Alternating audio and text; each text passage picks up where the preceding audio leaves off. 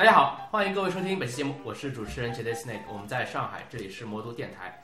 呃，今天做客我们节目的呢是一位女嘉宾啊，我们节目这个女嘉宾的次数比较少啊，呃，是叫冰之玄机是啊，呃，请她跟大家打个招呼。啊、大家好，我叫冰之玄机，这是我的笔名。那么我这以这个笔名呢，是撰写一些神话方面的故事。那这个神话故事呢，有在一些杂志刊物或者是网络媒体像，比方说像豆瓣啊、像微信等等上面公布。那么这里面的话，包含的神话主题的话是非常多的。嗯呃，豆瓣上面还有微信公众号，对我有开设一个微信公众号，叫做“三分钟读神话”。啊，那以比较有趣的角度来讲述一些神话、世界各国的神话故事。呃，这个杂志上面也有吗？啊、对，杂志上的话呢，以前是在《非奇幻世界》哦，也就是科哦幻世界的那一系上啊，对对对。啊、那个神话栏目上有发表过一些文章。嗯，这个感兴趣的听友，呃，节目结束之后可以去网上或者是去那个书店去搜索一下。是，嗯，好，那么我们今天聊回今天的话题吧。今天我们请冰姐来呢，呃，当然神话也是要说的，是，呃，但是我们是一期呃休闲玩乐的节目，呃，所以呢，不单单是讲神话，呃，听说冰姐除了神话之外，还是一个喜欢旅游的人。是的，呃，我们就不泛泛的用旅游达人来呃来哈，介绍刘。达人称不上。呃，之前碰到冰姐，呃，很意外，她跟我说喜欢安排一些神话之旅，是，呃，神话之旅。那么我们一般性出去玩的话，呃，蜜月之旅我听说过。啊，这个说走就走的这种啊不负责任的旅游我也听说过，那什么叫神话之旅呢？我们今天请冰姐来跟我们介绍一下。那么作为这个嗯旅游方面的爱好者的话，你一般是怎么选择自己的出行方式的呢？呃，一般来说呢，我会选择呃自由行的方式，嗯因为自由行的方式呢，可以随心所欲的想去哪儿就去哪儿，也不会很赶。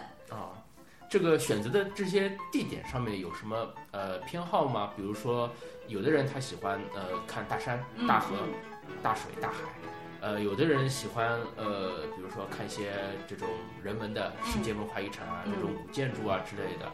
呃，你是有什么偏好的吗？呃，总体来说的话呢，我会比较喜欢自然景观，啊、像是海岛的话，它会是我的首选。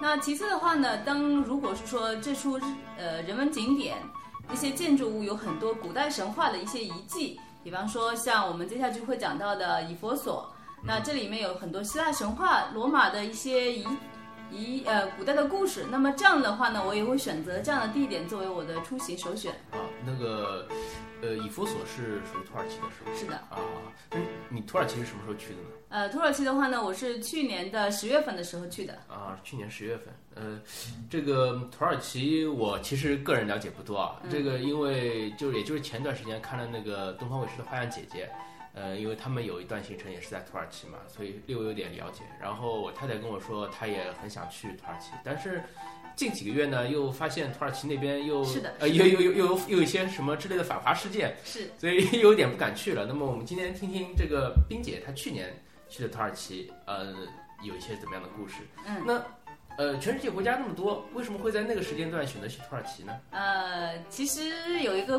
根本的理由是我的小伙伴们选择了土耳其，啊，我是从跟是跟朋友们一起对，跟朋友们一起去的。不过从我自己的角度来说的话，土耳其也是我非常向往的一个地点，嗯因为我觉得如果说做神话主题之选的话，那么像土耳其这个有交达欧亚各个年代的各个民族的一些文明的地方的话，是一个非常好的选择。因为我们知道土耳其它其实朝代更替了之后，它有过呃很多的这种宗教是是在里面进行传播，包括呃不同的这种统治者，他们呃有不同的自己的信仰，在里面也留下了自己的一些这种与呃宗教与信仰相关的一些建筑啊一些景观。那在文化交杂这么丰富的一个国度，你去之前这个旅游功课是怎么做的呢？呃，其实是这样子的，呃，我们在选择地点的时候的话呢，其实我们当时去土耳其的时候，考虑到土耳其城市与城市之间是以大巴出行，呃，而不是像我国一样有非常方便的啊、高铁啦，或者是这样的一些铁路运输系统。考虑到那个交通方面的原因的话，其实我们去土耳其的时候是选择跟团游的，这样的话比较放心一些。那么在跟团行的时候呢，我们就会根据他所提供的路线，他比方也就是说他在这几天内他会选就是去哪些旅游景点。那么当时的话，我们选择了一条我们里面城市都是我们比较感兴趣的，或者说里面提供的项目是我们比较感兴趣的一个路线。啊，呃，你们去了总共是几天？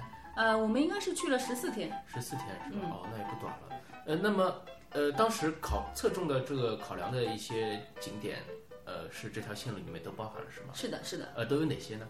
呃呃，我们出发的出发的地点的话是伊斯坦布尔。啊那么伊斯坦布尔的话，我们待了两到三天，那么中间还去了一道旁边以前以呃放逐那些就竞选或者说争夺王位失败的王子啊的那个王子岛。啊，那么第二站的话呢，我们是去了潘红花，嗯这是一个也是世界文化遗产了。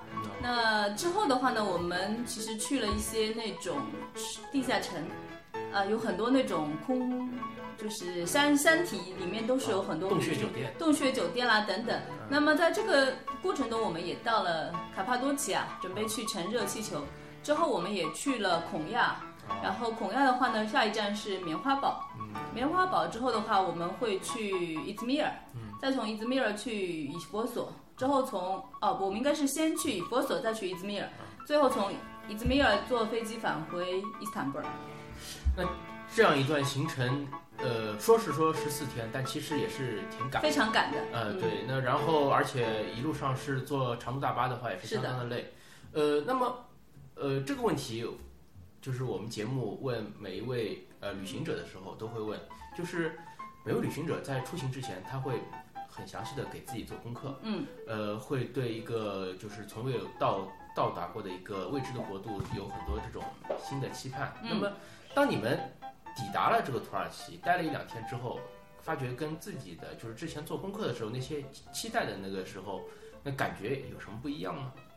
呃，的确会稍微有一些不同。那么首先的话，我想象中的土耳其可能，因为我之前对土耳其的研究更加偏向于呃古代的一些神话，或者说希腊化、罗马化那段时期的年。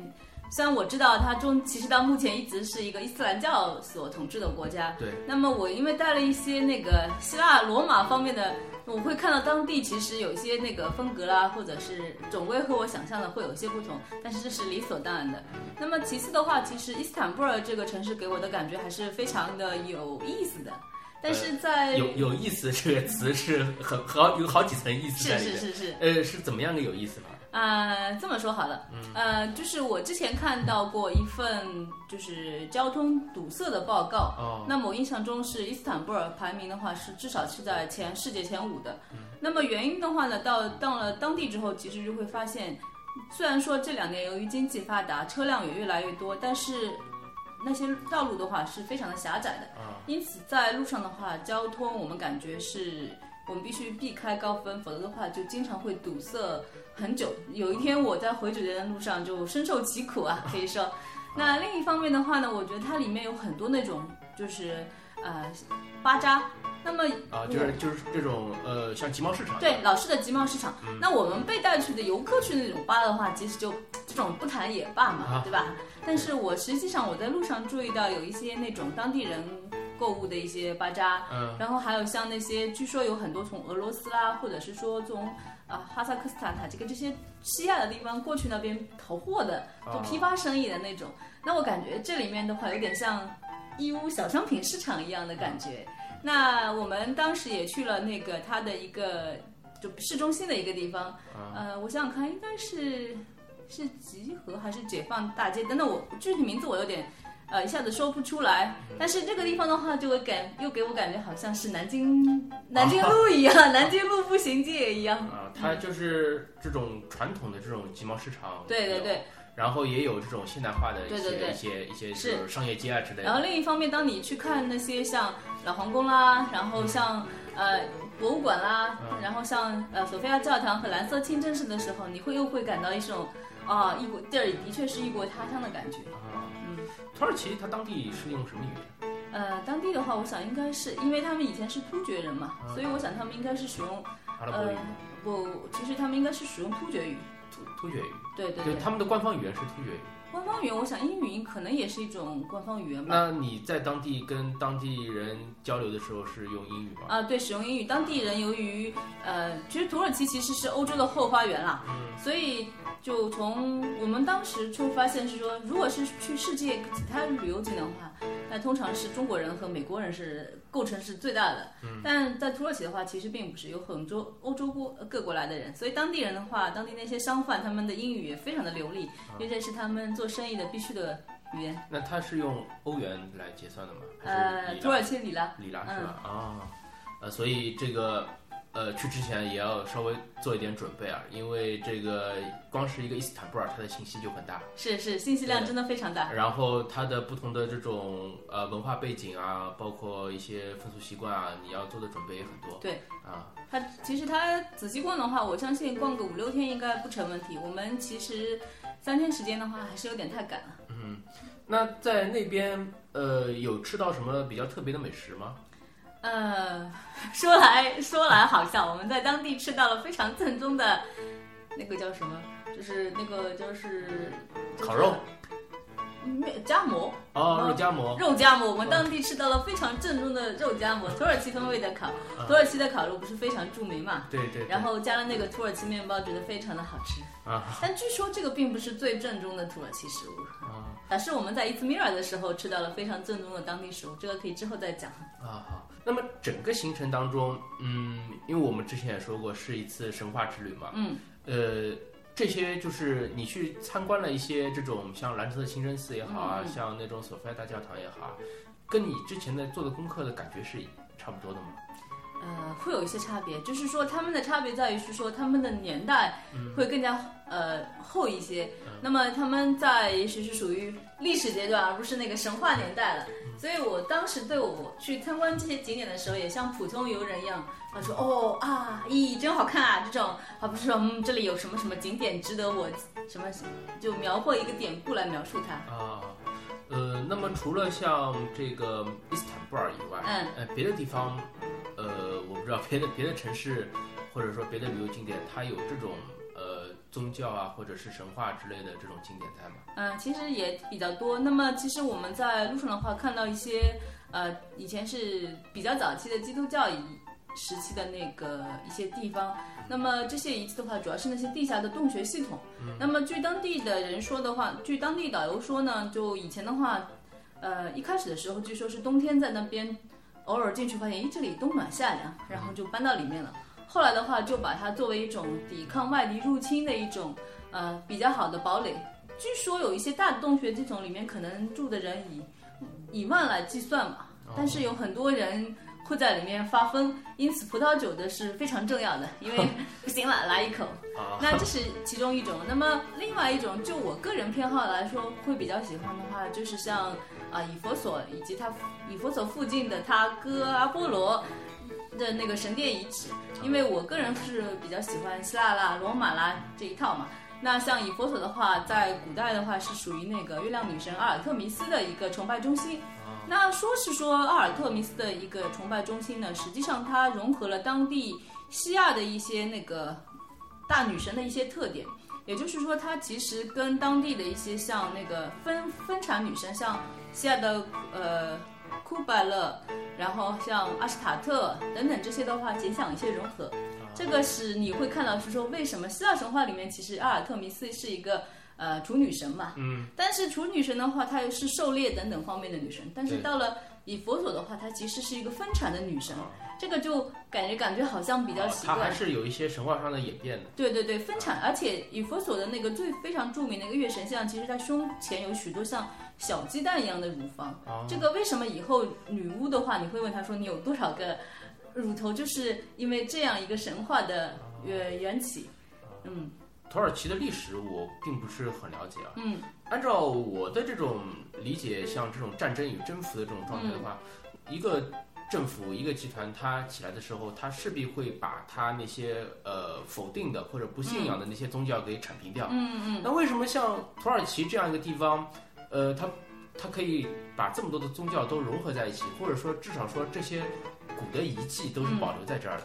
呃，首先我想的话呢，就是说，呃，在罗马在人的一个特点的话，就是说他每征服一个地方，他会保留当地的信仰，然后呢也会保留当地的一些就是官僚体系，他只会安插一些重要的人物，啊，就是弄些执政官。对对对，这样子的话，就是因为罗马人是比较那信仰万物有神的这种一个民族嘛，他们也不想得罪当地的一些神，而且他们这种无为而治的效果，反而使这种当地的话，反而就融入了罗马的一个生活的一个状态之中。因此，他其实对那些罗马的一些对希腊的一些遗迹，其实并没有摧毁，反而进行了一些重新的翻修啦等等。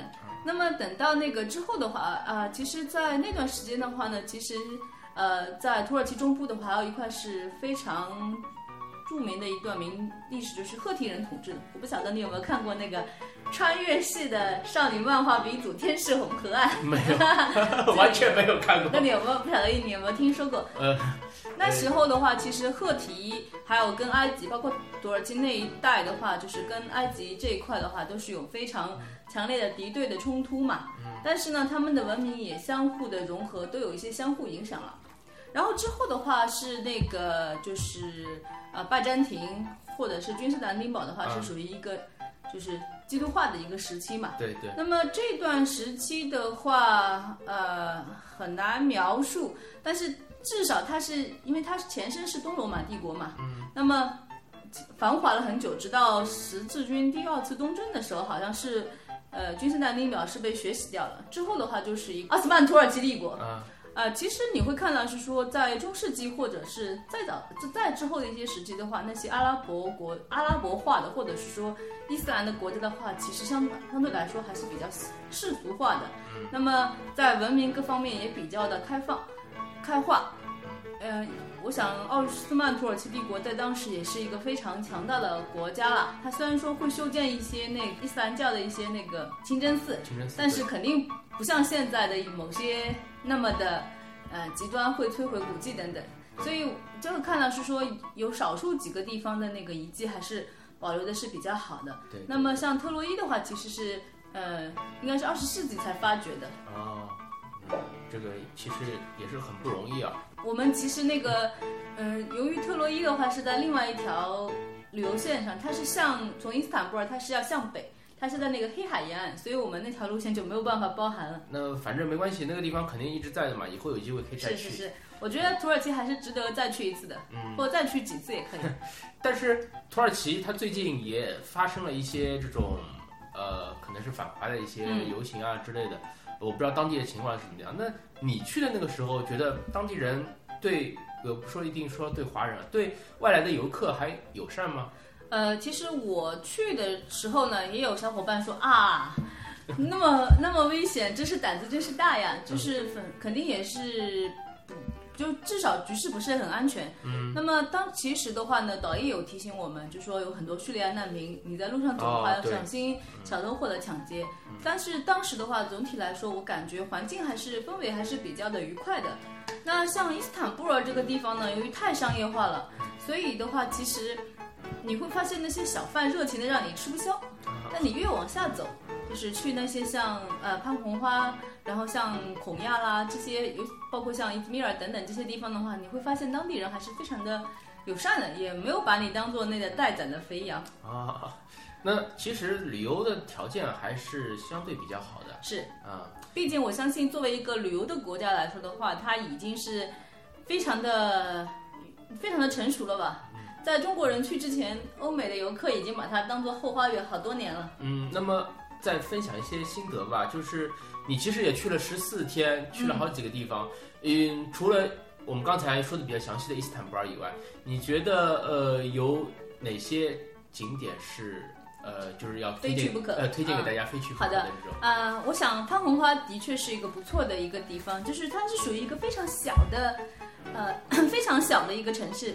但是呢，它这个小的城市呢，就是会给人感觉是中世纪的遗址保留的比较完好。那么你在山底上往下看的话，有很多那种小小的房檐啦，你会想到像中国的村落，但是跟中国的村落的话，那种风格又不一样风。格又不一样。对，那么还推荐那个潘红花，还有个原因就是说我比较了几个地方的物价，如果你要买旅游纪念品，潘红花最便宜。是的，因为我我自己买冰箱贴，我比较了好几个地方的物价嘛。那么其次的话，我觉得像那个，呃，如果要乘土耳其的话，肯呃就是要乘那个土耳其的热气球的话，那么一般会去，呃，卡帕多奇亚。这卡帕多奇亚，据导游说，以前是说是汗水宝马之地的意思，这我就不不呃不多说了。那你们去了之后，热气球做了吗？